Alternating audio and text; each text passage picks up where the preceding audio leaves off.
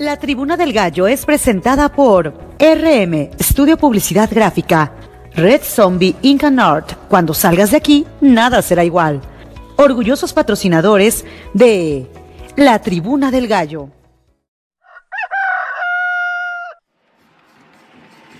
La Tribuna del Gallo es el podcast donde está presente la voz de la afición.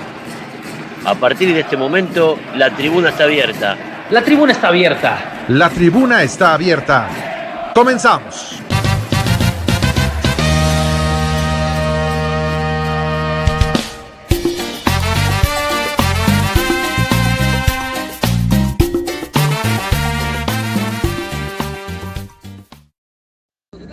Hola amigos, los saluda Jonathan Tridente. Vamos a poner a rodar el balón en la tribuna del gallo.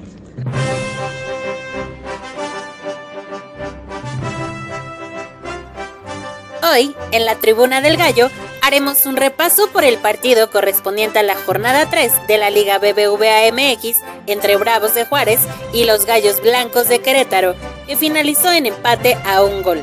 También platicaremos sobre el triunfo en casa de Gallos Femenil ante Rayadas. Tabla general, tabla de cocientes, próximo partido. Todas las sensaciones, opiniones y más están aquí en la tribuna, la tribuna del gallo.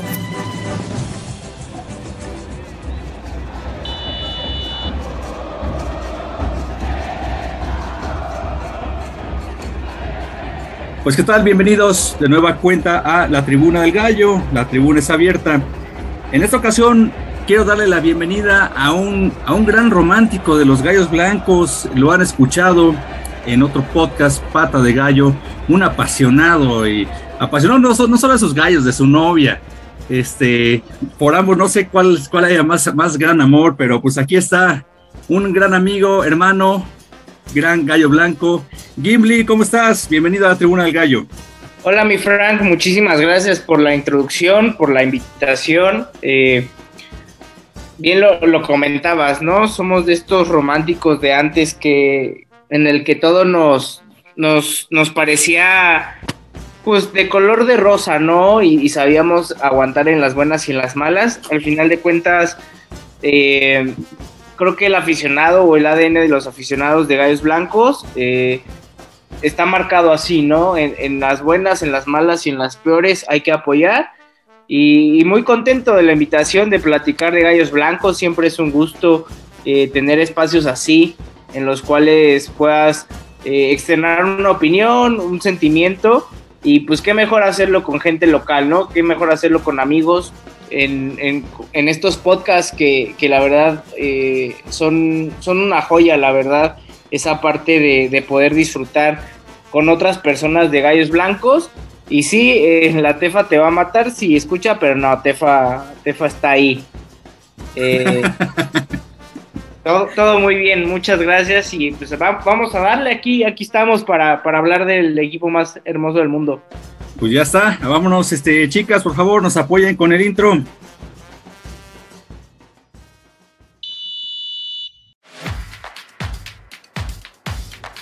El pasado viernes 15 de julio, en punto de las 5 de la tarde, Gallos Femenil recibía rayadas en el Estadio Olímpico de Querétaro. En el papel se esperaba un partido muy complicado debido a la calidad de plantel que han establecido las del norte.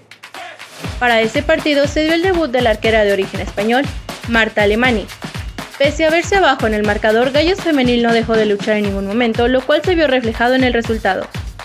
Es un resultado que sin duda alguna se ve reflejado en el ánimo de nuestro equipo femenil, pues se le ganó en casa a una de las candidatas al título, que pese a tener bajas en su plantel, siguen teniendo gran poderío como equipo. Vayamos aquí a la plática, en la tribuna, la tribuna del gallo.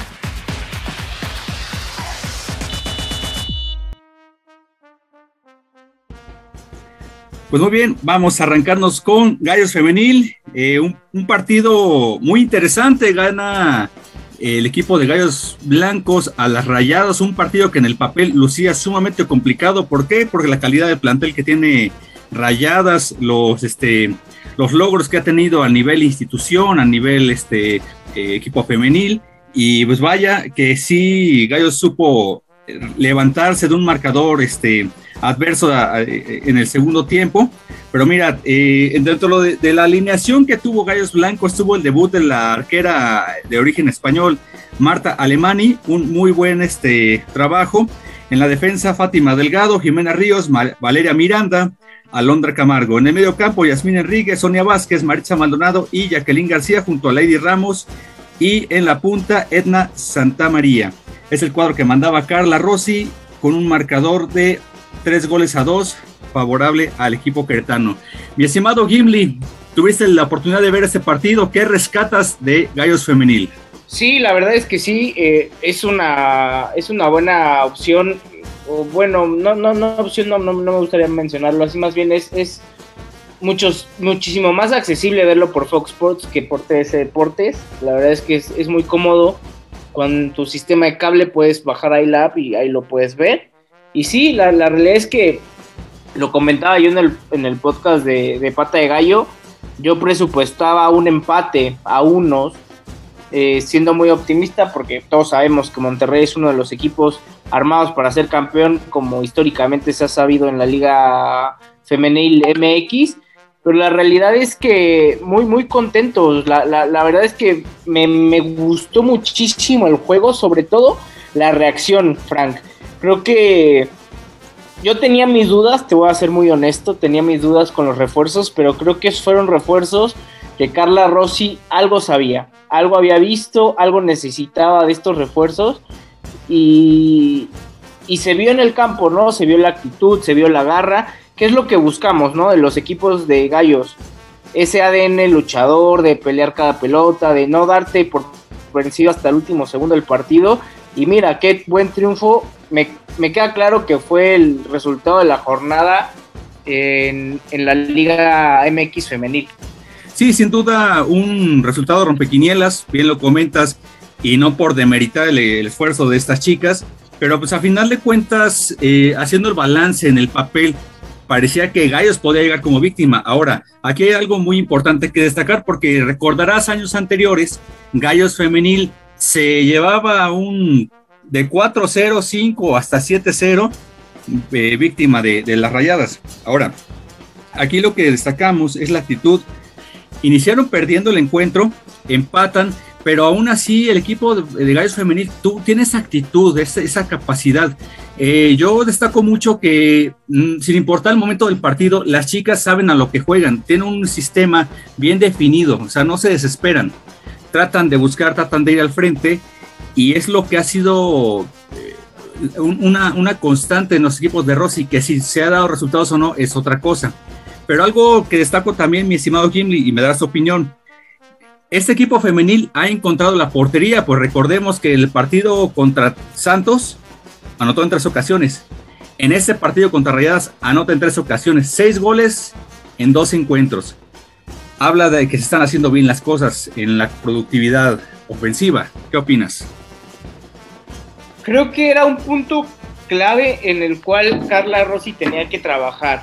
Porque en, el torneo pasado creo que no se jugaba mal a ratos. Creo que teníamos llegada, teníamos buen volumen de juego, pero no había quien metiera los goles. O éramos muy inconsistentes en esa parte.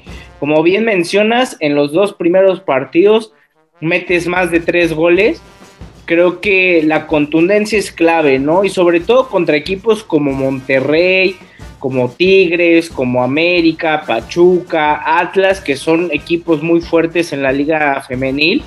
Creo que tienes que ser muy, muy, muy, muy fino en eso, ¿no? Muy fino en la contundencia para tener una posibilidad.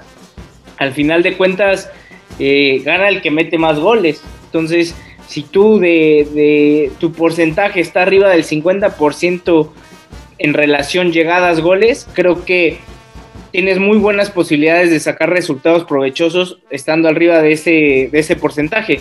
Y, bien lo mencionas, Carla Rossi ya tiene bastante tiempo trabajando con el equipo y, como te comento, a mí me, gusta recalcar esa parte de los, de los refuerzos, que fueron refuerzos como el nombre lo indica, ¿no? O sea, pilares o, de estos anclas que, se buscaban para tener cierta idea de juego y se, necesitaban ciertos jugadores jugadoras para, para poder desarrollar la idea que Carla Rossi traía. Entonces, eh, me deja muy contento, muy satisfecho esta parte de, de, la contundencia y sobre todo de la garra, ¿no? Que muestran estas, estas chicas al jugar al fútbol.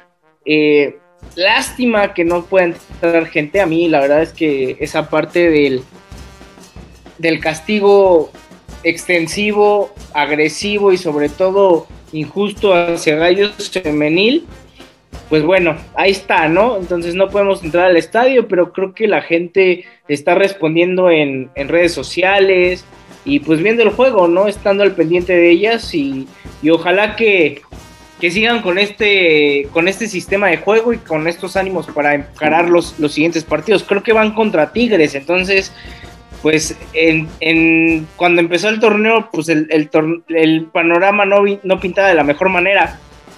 Pero bueno, teniendo un triunfo contra Monterrey, ¿quién, quién te dice que no puedes ir a ganarle a Tigres?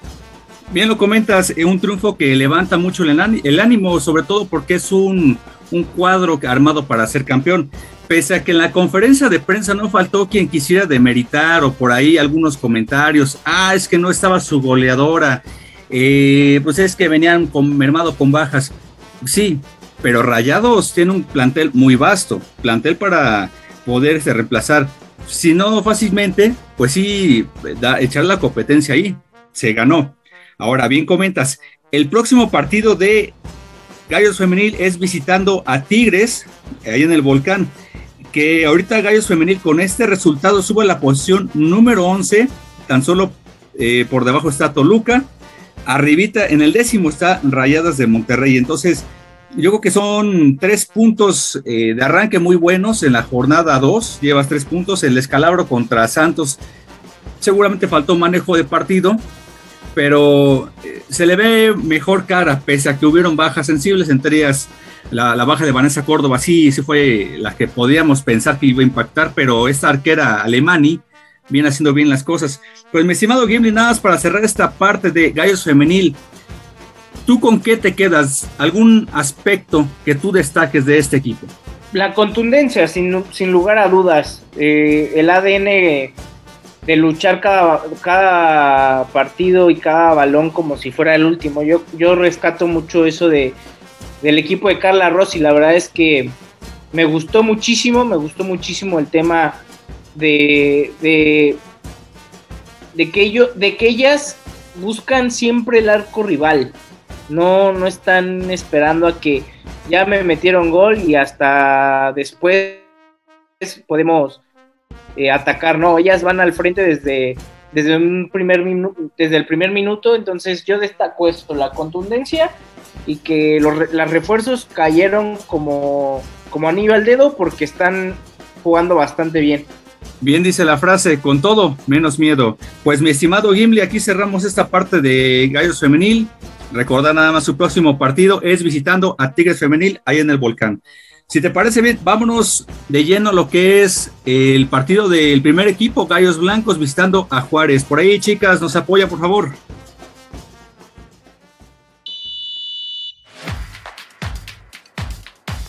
La doble cartelera cerraba este viernes en punto de las 9 de la noche. Juárez le hacía los honores a nuestros gallos blancos de Querétaro en el Estadio Olímpico Benito Juárez. Los fronterizos venían en pleno ascenso tras tener una victoria y un empate en los primeros encuentros. En contraste, Gallos Blancos llegaba con dos derrotas y registrando un gol por cuatro recibidos. Ya en el transcurso del partido, nuestro equipo se vio abajo en el marcador, pero pudo recomponer con un gol que mucho se atribuye al error del portero, pero también tiene que ver la calidad del disparo, la dirección y la intención que llevaba. Posterior a esto, el equipo tuvo que estar remando a contracorriente, pues faltas muy polémicas dentro del área eran marcadas como penal en contra de los queretanos. El resto del partido dejó buenas sensaciones, ya que se le vio mucha mejor cara al equipo de Mauro Herc que empleó desde un inicio a varios de sus refuerzos, mismos que dieron otra cara a nuestro querido equipo. Vamos a la plática y el análisis aquí en la tribuna, la tribuna del gallo.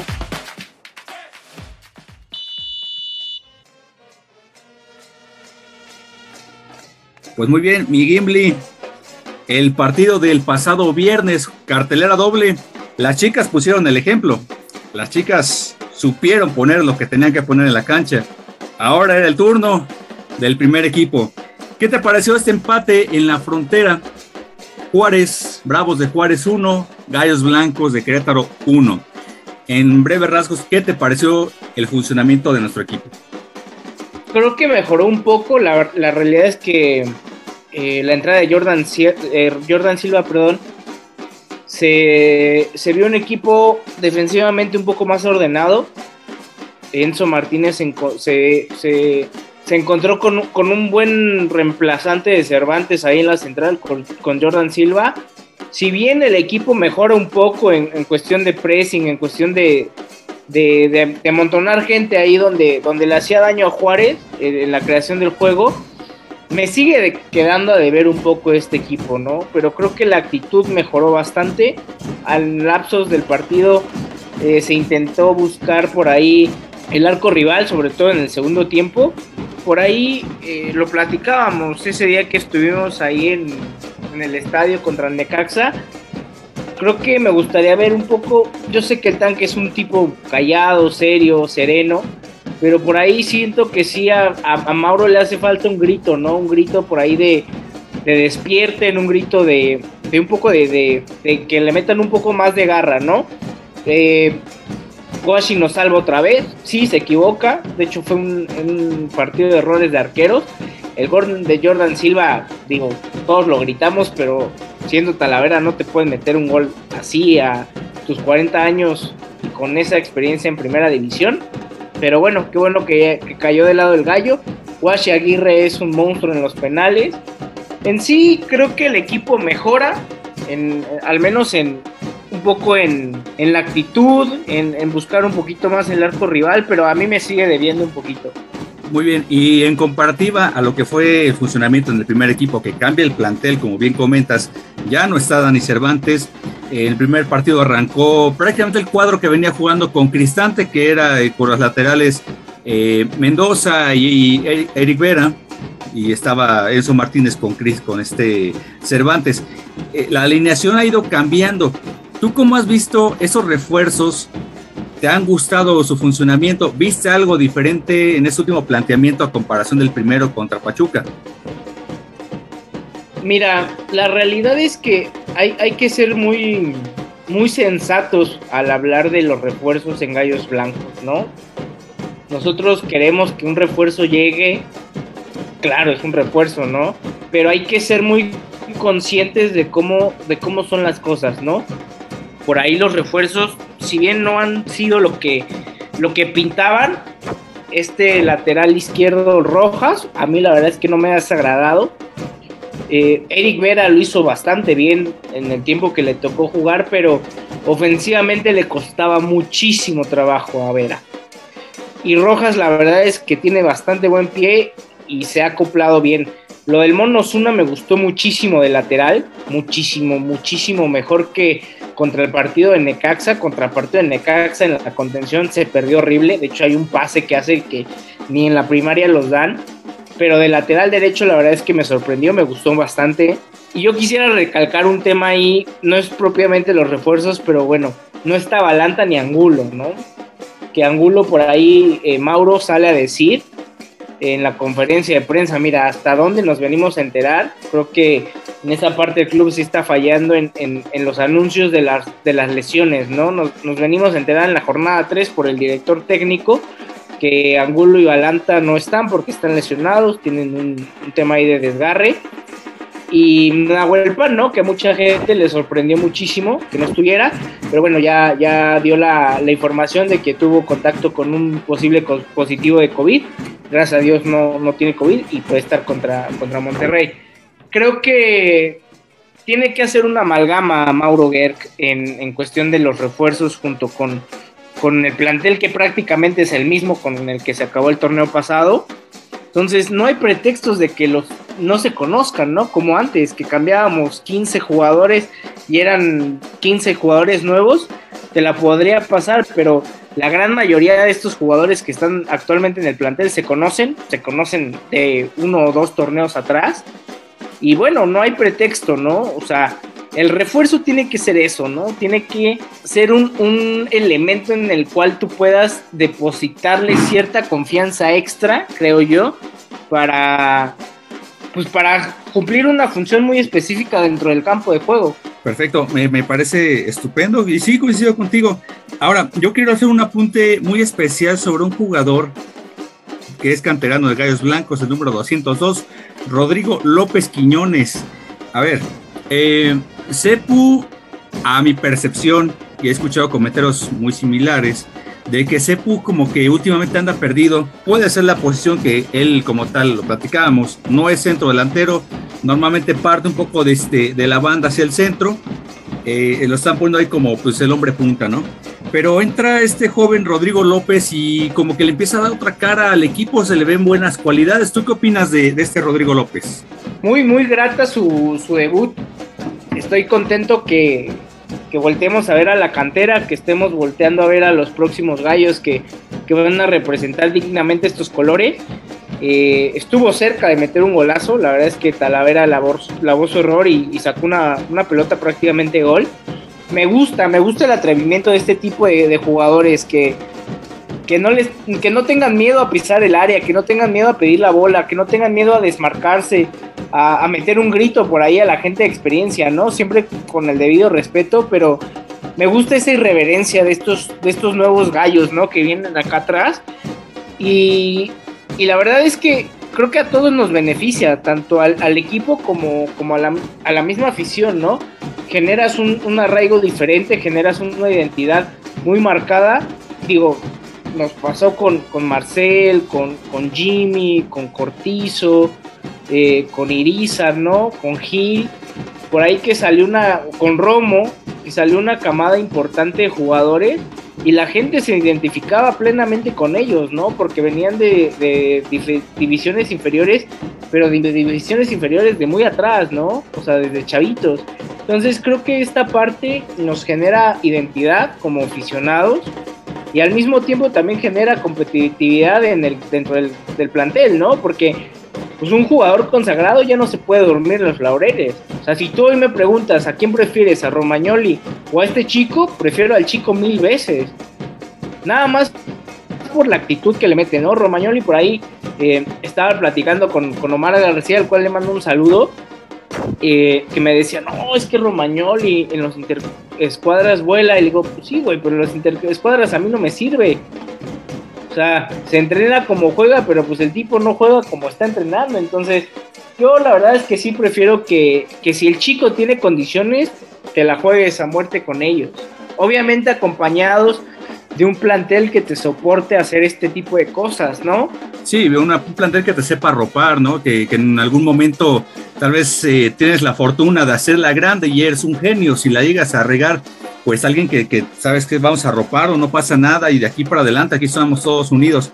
En el tema de Romagnoli, pues sí, ¿de qué me sirve que durante la semana nos pongan como los videos que suben en las redes bien bonitos, pegándole a gol con un cono ahí?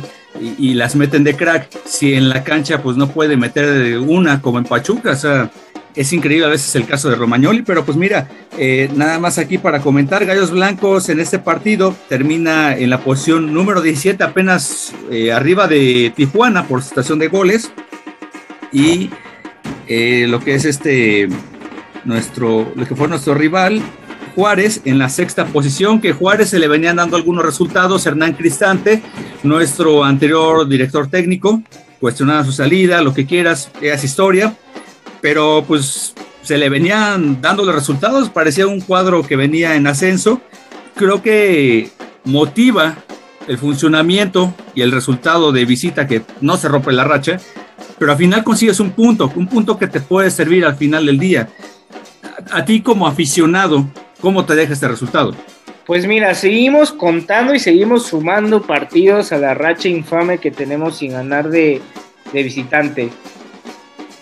Me deja tranquilo por lo que mencionas de que Cristante pues conocía el plantel de Gallo por todo lo que pasó después del 5M, la forma de su salida que fue para mí un tanto extraña, o sea, entiendo las razones de, ok, a mí me trajo una directiva que hoy en día no está, pero bueno, puedes sentarte a platicar eh, pues, con la nueva directiva, ¿no? Al final de cuentas, digo, no sé si lo hizo, nunca lo ha externado, entonces es una mera suposición. Porque al final de cuentas la directiva que te trajo pues está castigada, no es que te hayan corrido, no es que hayan cambiado de una, de, una, de una forma normal, podríamos decirlo. Entonces, quitando todo este, esta marabunta de cosas medio extrañas, creo que el punto es bueno, o sea, sumar siempre va a ser bueno, ¿no? Y más de visitante y más con toda esta carga que traemos de partidos que, no le ganamos a nadie de visita. Pero de local te tienes que hacer muy fuerte, ¿no? O sea, te tienes que hacer muy fuerte porque es la forma en la que puedes salir del descenso, ¿no? Por ahí, igual a buscar puntos de, visitante, siendo consciente de que hay equipos que están armados para campeonar, que te toca visitar, que va a ser complicado, pero bueno, te tienes que morir en la raya. Eh, me, deja tranquilo porque creo que Mauro necesitaba una bocanada de aire, creo que este empate se la da. Y al mismo tiempo los jugadores, ¿no? Para que se den cuenta de que Juárez todos decían, no, Juárez va, a ganar casi con la mano en la cintura por cómo viene jugando, por, por lo que demostró y se le, se le hizo partido, ¿no? Se le hizo partido, se, se, le, saca un, se le saca un punto allá de, su tierra. Y la verdad es que, así debe ser, ¿no? Así deben encararse los juegos de visitante de aquí en adelante, ¿no? Sin miedo, tú lo decías, ¿no? Con todo menos miedo y poner el pecho a las balas, ¿no? Al final de cuentas podrán no salirte las cosas, pero eh, pues lo que se busca o lo que se lo que el aficionado de Gallos quiere es eso, ¿no? Esa parte romántica del, del equipo que se mate en el campo, que veas al burrito corriendo, que veas a Barrera eh, intentando hacer las jugadas que hacía como cuando era un poco más joven, los centros que manda, al Guashi Aguirre gritándole al medio mundo, parando un penal, ves a Enzo Martínez este, arreglando la, defensa, o sea, es lo que quieres ver, ¿no? Como aficionado de gallos. Entonces creo que este empate nos, nos da una buena bocanada de aire para seguir pensando en, lo que viene y pues lo que viene está complicado, ¿no? Viene Monterrey. Sí, nos deja buenas sensaciones y es lo que debemos empezar a trabajar y sobre todo que sea una motivación no solamente para el aficionado que es el que más la sufre y la padece, sino para esos jugadores, bien lo dices, que vean de lo que son capaces, de que se motiven, de que recuerden por qué, por qué están en este camino del fútbol. Yo creo que es algo que deben recobrar. Pues mira, mi Ghibli, para ir cerrando este tema de Juárez, nada más la tabla de, de, cocientes. Gallos Blancos se encuentra hasta el fondo con 67 puntos, en el 17 Tijuana con 68, Mazatlán en el 16 con 79, Necaxa en el 81 con, en el lugar 15 con 81 puntos. Eh, se ve un camino un poco complicado hacia arriba, salir de los tres primeros lugares, pero de poco en poco, y bien lo dijiste, hacerse fuertes en casa. Pues si te parece bien, vámonos a lo que es el medio tiempo. Por ahí tenemos un temito un poco, un poco fuerte, un poco delicado, que se ha vivido no solamente para la afición de Querétaro, sino a nivel, a nivel liga.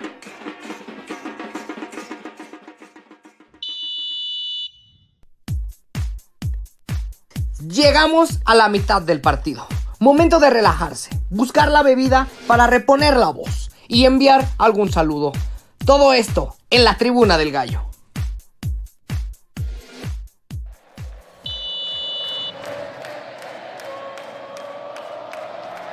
Pues muy bien, llegamos al medio tiempo y mi querido Gimli, yo sé que tú has ido a algunos partidos de visita antes del 5M.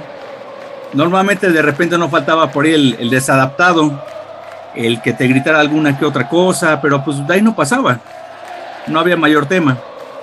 Al día de hoy existe una situación de, de, mucha restricción para la afición visitante. Hay una situación de hasta de persecución. Yo creo que la afición de Gallos es una de ellas por lo que ocurrió.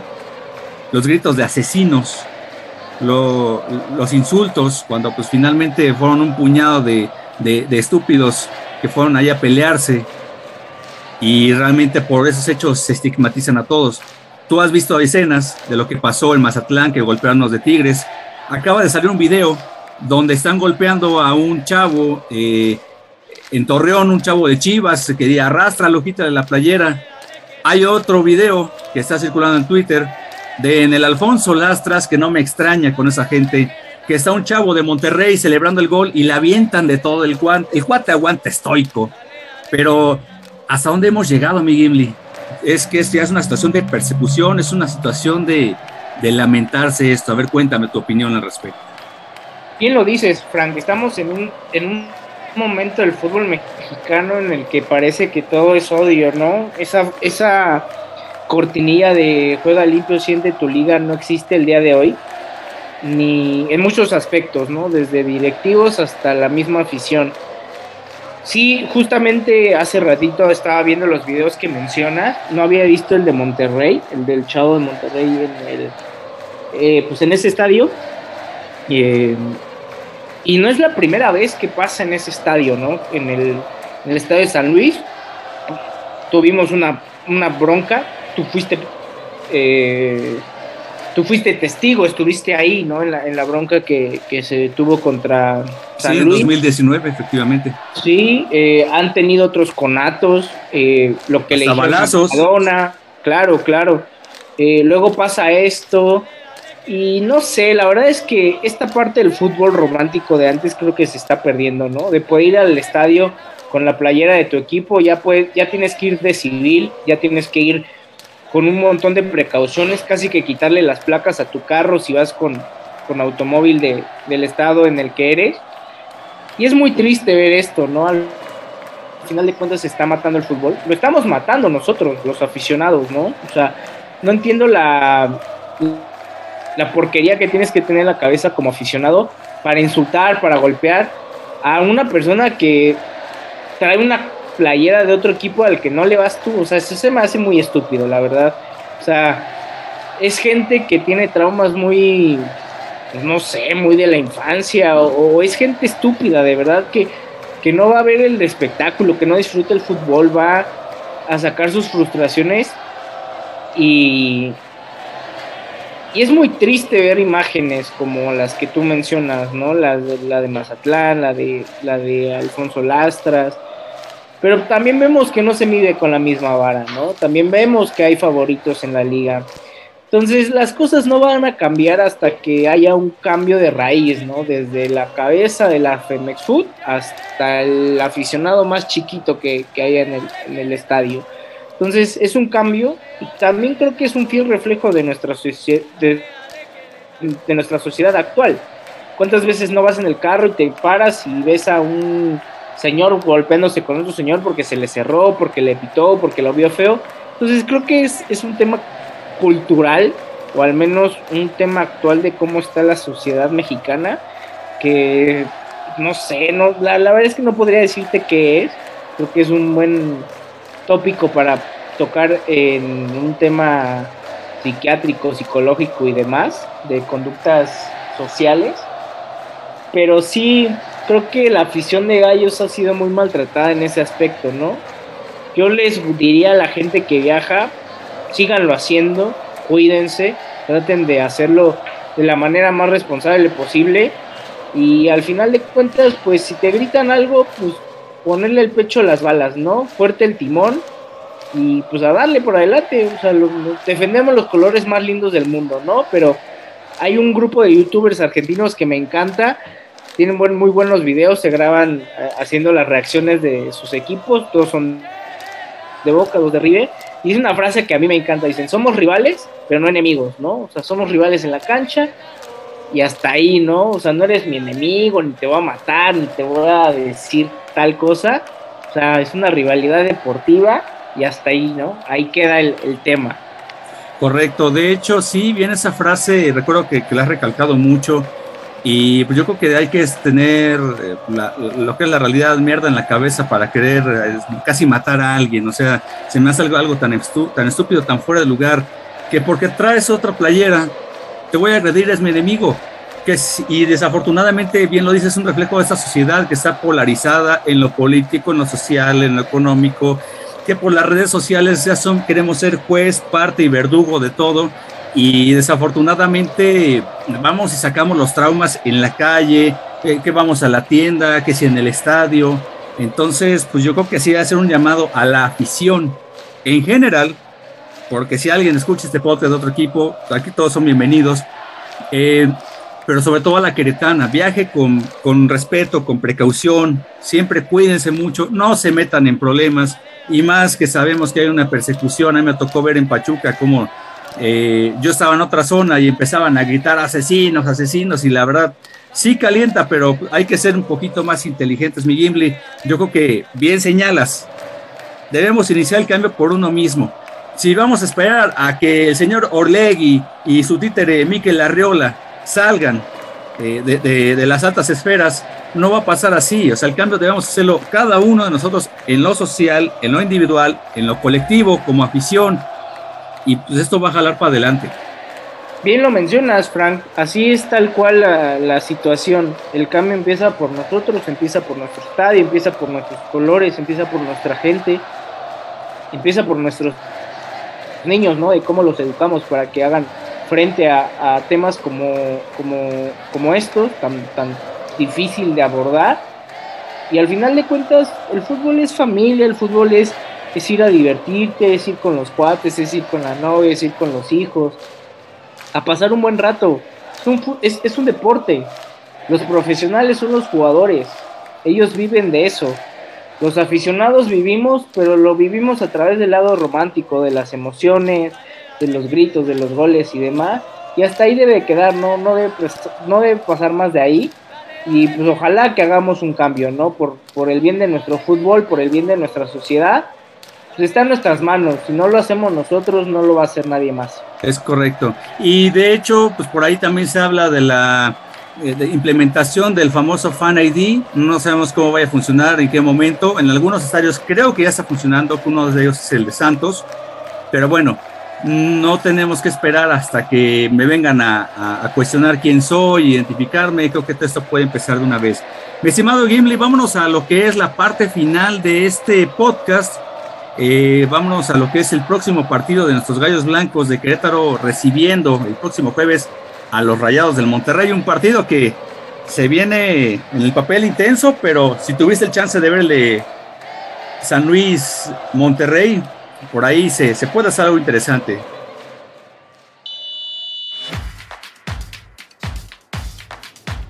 Las acciones arrancan este jueves 21 de julio en punto de las 9 de la noche. Gallos Blancos reciben el Estadio Corregidora a los Rayados de Monterrey, partido correspondiente a la jornada número 4 de la Liga MX.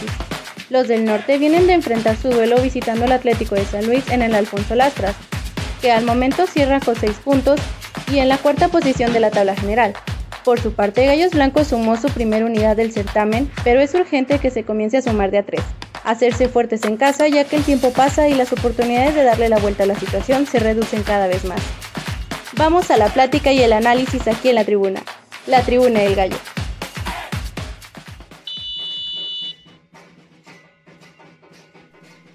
Pues muy bien, ahí está el medio tiempo, ya quedó.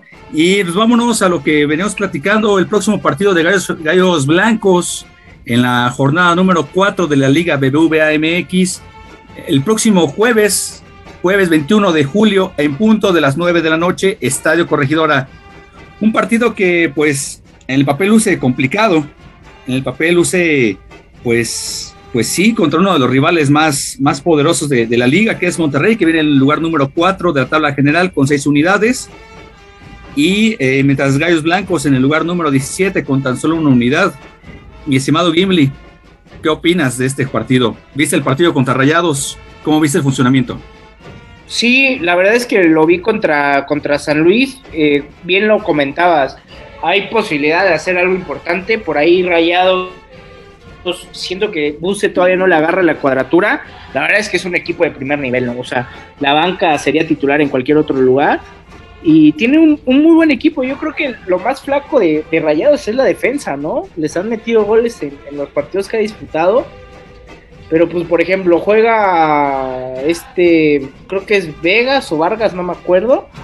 Juega César Montes y en la banca tienes a Héctor Moreno.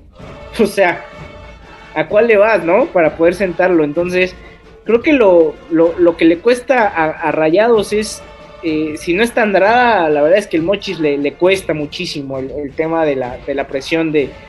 Y por ahí creo que pudiera ser un arma ahí a favor de Gallos.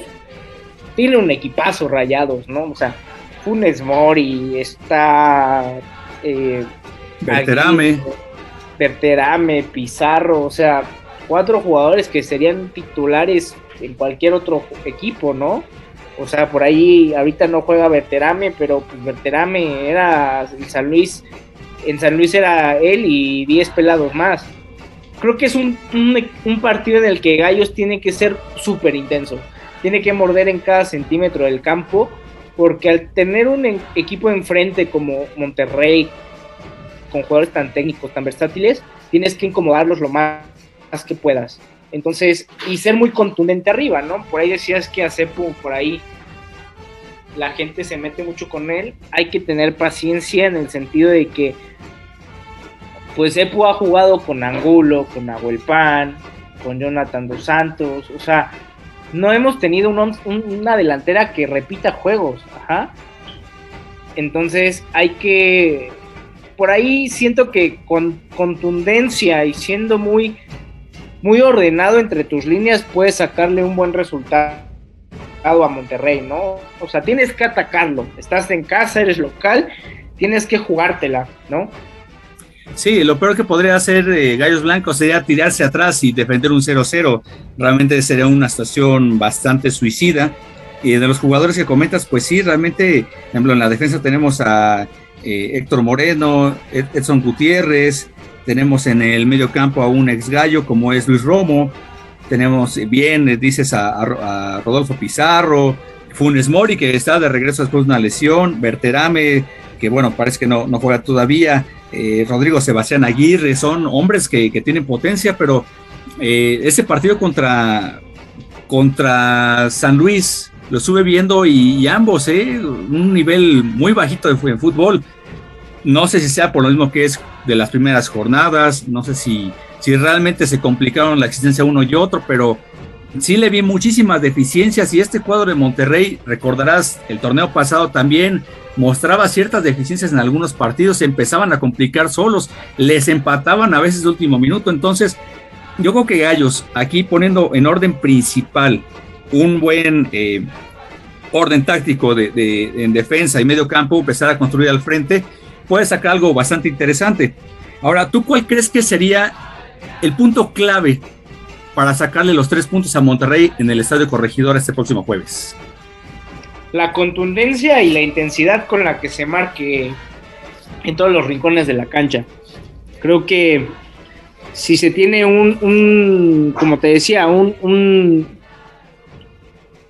un bloque muy compacto entre líneas y siendo eh, agresivo en, cuestión de contragolpes, creo que se le puede hacer, se le puede hacer partido y se le puede ganar. Eso yo siento que es la clave. Igual ser muy seguro atrás, no, no tener errores eh, en la zona defensiva y mucha intensidad. A mí me gustaría ver un equipo muy, muy intenso. Ok, pues sí, suena, suena, suena bastante atractivo eso de la intensidad. Eh, por ahí muchos hablan de que Mauro logre contagiar ese amor, esa pasión, pero estarás de acuerdo que más allá de hablar, de romanticismos, de pasión, de que si sudan la camiseta como Mauro Gerg, es principalmente con lo que tiene Mauro agarrar un estilo de juego. ¿Tú qué opinas? Sí, el común denominador de la gente o de los comentarios que he visto en Twitter es, es justamente ese, ¿no? Que menciona queremos ver un equipo como, como Mauro Guerra jugaba, ¿no? Con esa garra, con esa intensidad.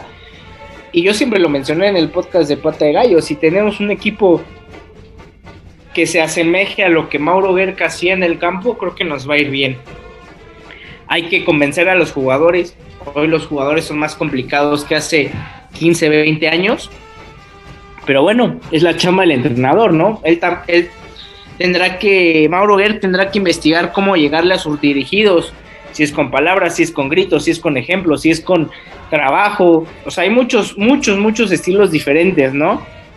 Guardiola te enseña desde, desde los conceptos, Mourinho te enseña desde los conceptos defensivos, desde el orden táctico, Jürgen Klopp te enseña desde la pasión, o sea, hay mil formas de entrenar, ¿no? Tienes que darle al clavo con la materia prima que tienes, con tu idea de juego, y es una amalgama de tres piezas. Entonces, creo que Mauro Ver tiene, tiene mucho trabajo por delante.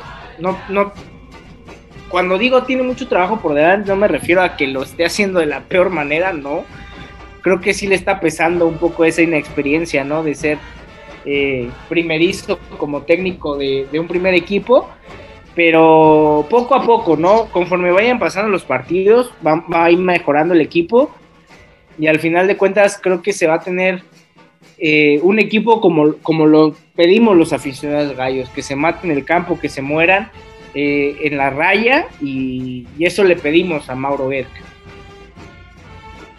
Sí, un equipo que, como bien comenta, si le logra imprimir esa, esa chispa, eh, ese, ese carácter que tenía Mauro con aquel equipo 2000, 2005, 2006, pues en 2008, 2009, realmente podemos hablar de un equipo de, mucho carácter, de mucha pasión, de muchos huevos, pero pues tal vez en una de esas nos toca jugar como aquella que bien comentábamos y lo has platicado en final de, de veces y me encanta cómo lo explicas con el, profe, el profe Reynoso. Recordarás y, si nos explicas cómo era el ataque del profe Reynoso y la defensa. Sí, era, era una forma de jugar ser ortodoxa, nos lo platicó el día que tuvimos al Hueso Romero aquí en la carne asada, era despeje el chiquito Bocio, pasando medio campo, llegaba Robo, peinada, entraba Mauro Vila por atrás, metía gol a cobrar y el camión para... Lo metíamos ahí en el gallo bus, lo metíamos en la, en la portería y con el cuchillo entre los dientes, ¿no? Los 9, 10 jugadores que estuvieran ahí y dejabas uno en punta así se jugaba a lo Reynoso. Y la verdad es que nos dio muy buenos resultados. El maestro salvó al equipo jugando de esa manera. Fue y todo, pero era efectivo. Entonces, hay veces que sí quisiéramos que jugara como el Barcelona, como el Real Madrid, como el Manchester City, pero hay veces que también hay que ser realistas, ¿no? Hay veces que la urgencia de puntos te dice, pues si metes un gol al minuto uno y tienes que defender los 90, pues así lo vas a tener que hacer, ¿no? Entonces, eh, yo creo que hay cosas que no son negociables en Gallos Blancos. El esfuerzo, la pasión, el compañerismo y, sobre todo el apoyo, ¿no? Que, se tiene de la afición hacia el equipo. Te apuesto lo que quieras a que si nos redujeran el castigo y pudiéramos entrar al estadio, lo llenamos, o sea, estoy seguro, ¿no? Y, y la verdad es que no tenemos mal equipo, es lo que platicaba el otro día con, con, con un amigo que no es mal equipo, o sea, tenemos, hemos tenido peores planteles en cuestión de nombres, en cuestión de calidad, o sea, hoy está Aguerre, está Enzo, está Jordan Silva, está Rojas, está Balanta, está Clifford, está el Burrito, está Osuna, o sea, ve nada más que medio campo, está Barrera, está Sepúlveda, está Nahuel Pan, Angulo, Sequeira, o sea, mal equipo no es, o sea, nada más es cuestión que se ven, se vayan dando las cosas, creo que si tenemos un triunfo de visitante cerca, creo que el equipo se va a motivar muchísimo, se va a animar y, vamos a hacer cosas importantes en, este torneo. Bien, comentas ahorita un punto importante que de hecho me lo ganaste. Mal plantel no tenemos. Yo considero que de los planteles recientes, después de la época de imagen, que bueno, aquí un breve apunte y tú me das tu opinión. Con imagen muchos hablan, no, es que imagen, grandes cosas. Pero antes de este ese último torneo 2019, ¿cómo la veníamos padeciendo también? Digo, se cerró con broche de oro ese torneo histórico, 31 eh, puntos, cuarto lugar de la general, etcétera. Viene la época de caliente, viene la época malísima de, para, para, el Club Querétaro, pero yo creo que tal vez de los eh, planteles más limitados eh, fue aquel que recién trajo Solares con Velarde, que prácticamente era un equipo, así lo calificaban, un equipo de ascenso jugando en primera división, pero ese equipo de ascenso le fue, le metió cuatro a la América, le metió también cuatro a Toluca, le ganó aquí a Cruz Azul, hizo, hizo buenos resultados, pero un equipo que pues no alcanzaba para más. Yo creo que en el papel bien dices, a este Gallos se le ven mejores condiciones, se le ven mejores situaciones para tener diferentes variantes. Que tampoco podemos hablar que tenemos un equipo vasto como el Tigres o para jugar con, con una superofensiva pero para ir ganando de poco en poco, yo creo que el Gallos deben iniciar ganando, ganando confianza, ganando en la cancha, eh, ganando eh, en juego en conjunto. tal vez igual en ese momento no jugar bonito, bien lo comentas ahorita, eh, jugar tal vez como Reynoso, que metes uno y defiendes. Yo creo que ahorita Gallos tiene que empezar a sumar ya puntos, aunque juegues feo. Yo creo que con eso tal vez no estaríamos contentos del todo, pero pues al menos se va ganando y se va ganando de confianza. ¿Qué opinas? Sí, eh, creo que le, das al, al, clavo, ¿no? O sea, no es un mal plantel, es un, es un plantel que tiene, que tiene potencial. Simplemente es cuestión que se la crean ellos, ¿no? Que se la crean los jugadores, que se maten por este escudo. Y al final de cuentas, si a Gallos le va bien, les va a ir bien a ellos, ¿no? Ya sea aquí en este equipo o por ahí que los quiera comprar algún equipo, digamos, de, de más de más categoría o de más caché o como le quieras llamar.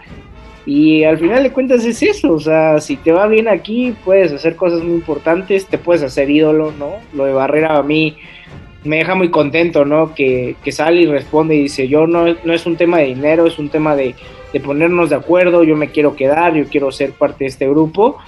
Y jugadores así es los que, los que agradecemos, ¿no? Jugadores así son los que que por ahí en algún momento, pues a lo mejor no llega a ser un ídolo tipo Mauro Guerr, pero pues sí llega a ser un jugador recordado, ¿no? Eh, Pablo Barrera por su esfuerzo, por sus goles, por su, por su forma de jugar. Entonces, creo que por ahí eh, es importante esa parte, ¿no? De, la identidad.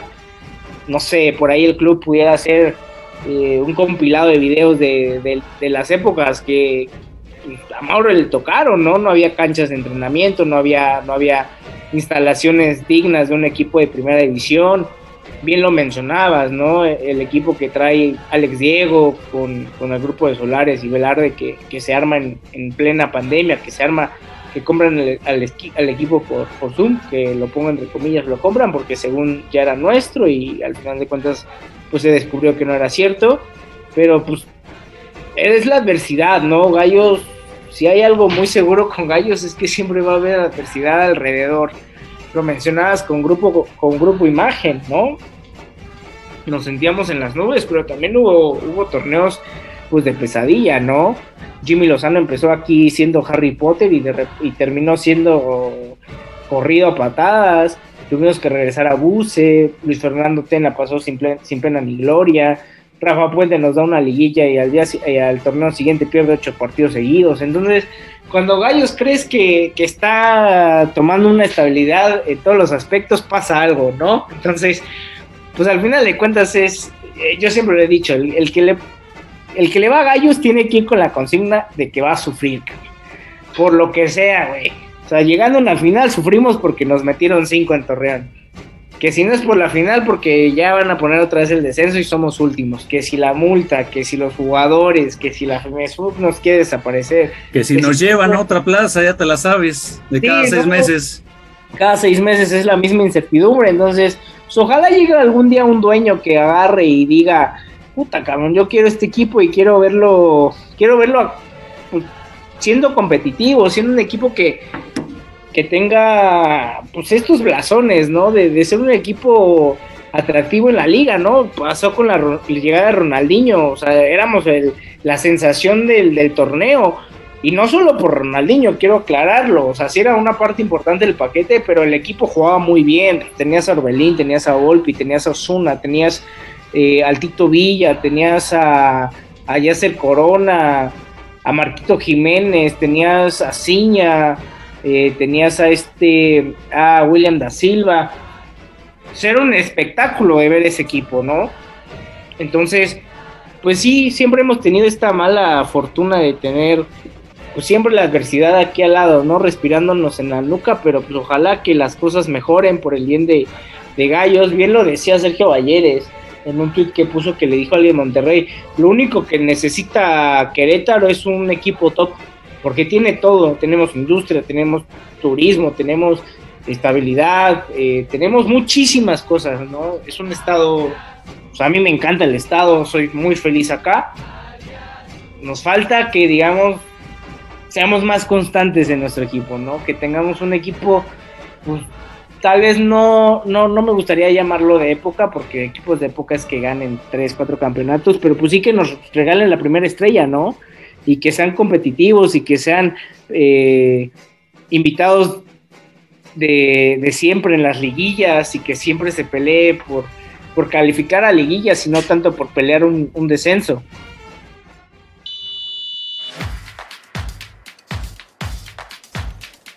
Las acciones para la jornada 4 de esta apertura 2022 iniciará el miércoles 20 de julio, donde Chivas recibirá a León.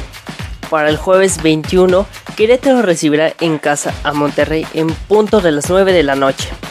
Para el viernes, Mazatlán San Luis y Necaxa Juárez. El sábado estará cargado de partidos ya que jugará Toluca Santos, Cruz Azul Puebla, Tigres Atlas y Cholos América. Esta jornada finalizará otra vez en Pachuca el domingo recibiendo a Pumas.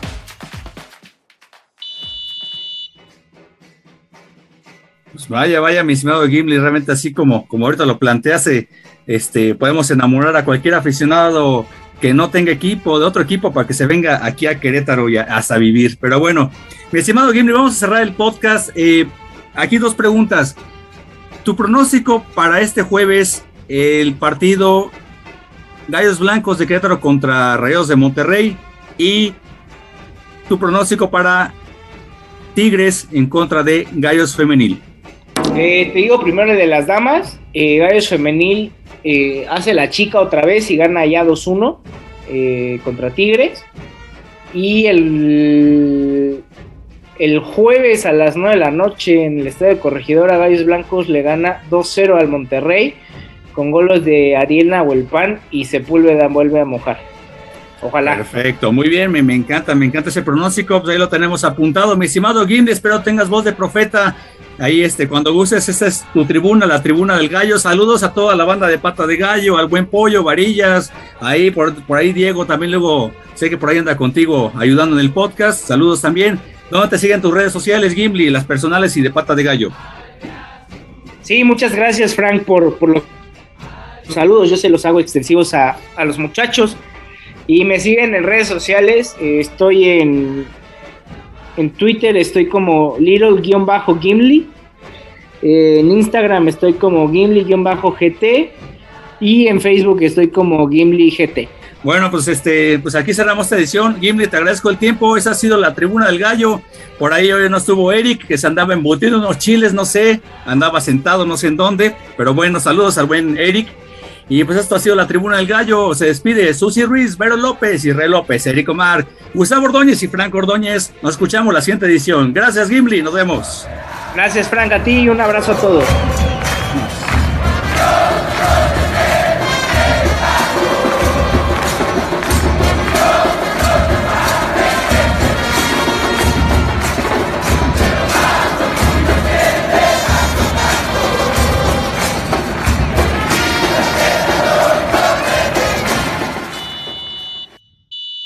No te quedes fuera de la jugada. Síguenos en nuestras redes sociales, Facebook, Twitter, Instagram, así como YouTube y Spotify.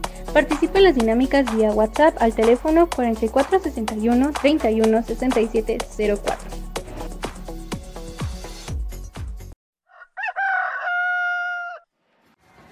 Por esta ocasión ha sido todo. Te esperamos de vuelta en este tu espacio, la Tribuna del Gallo.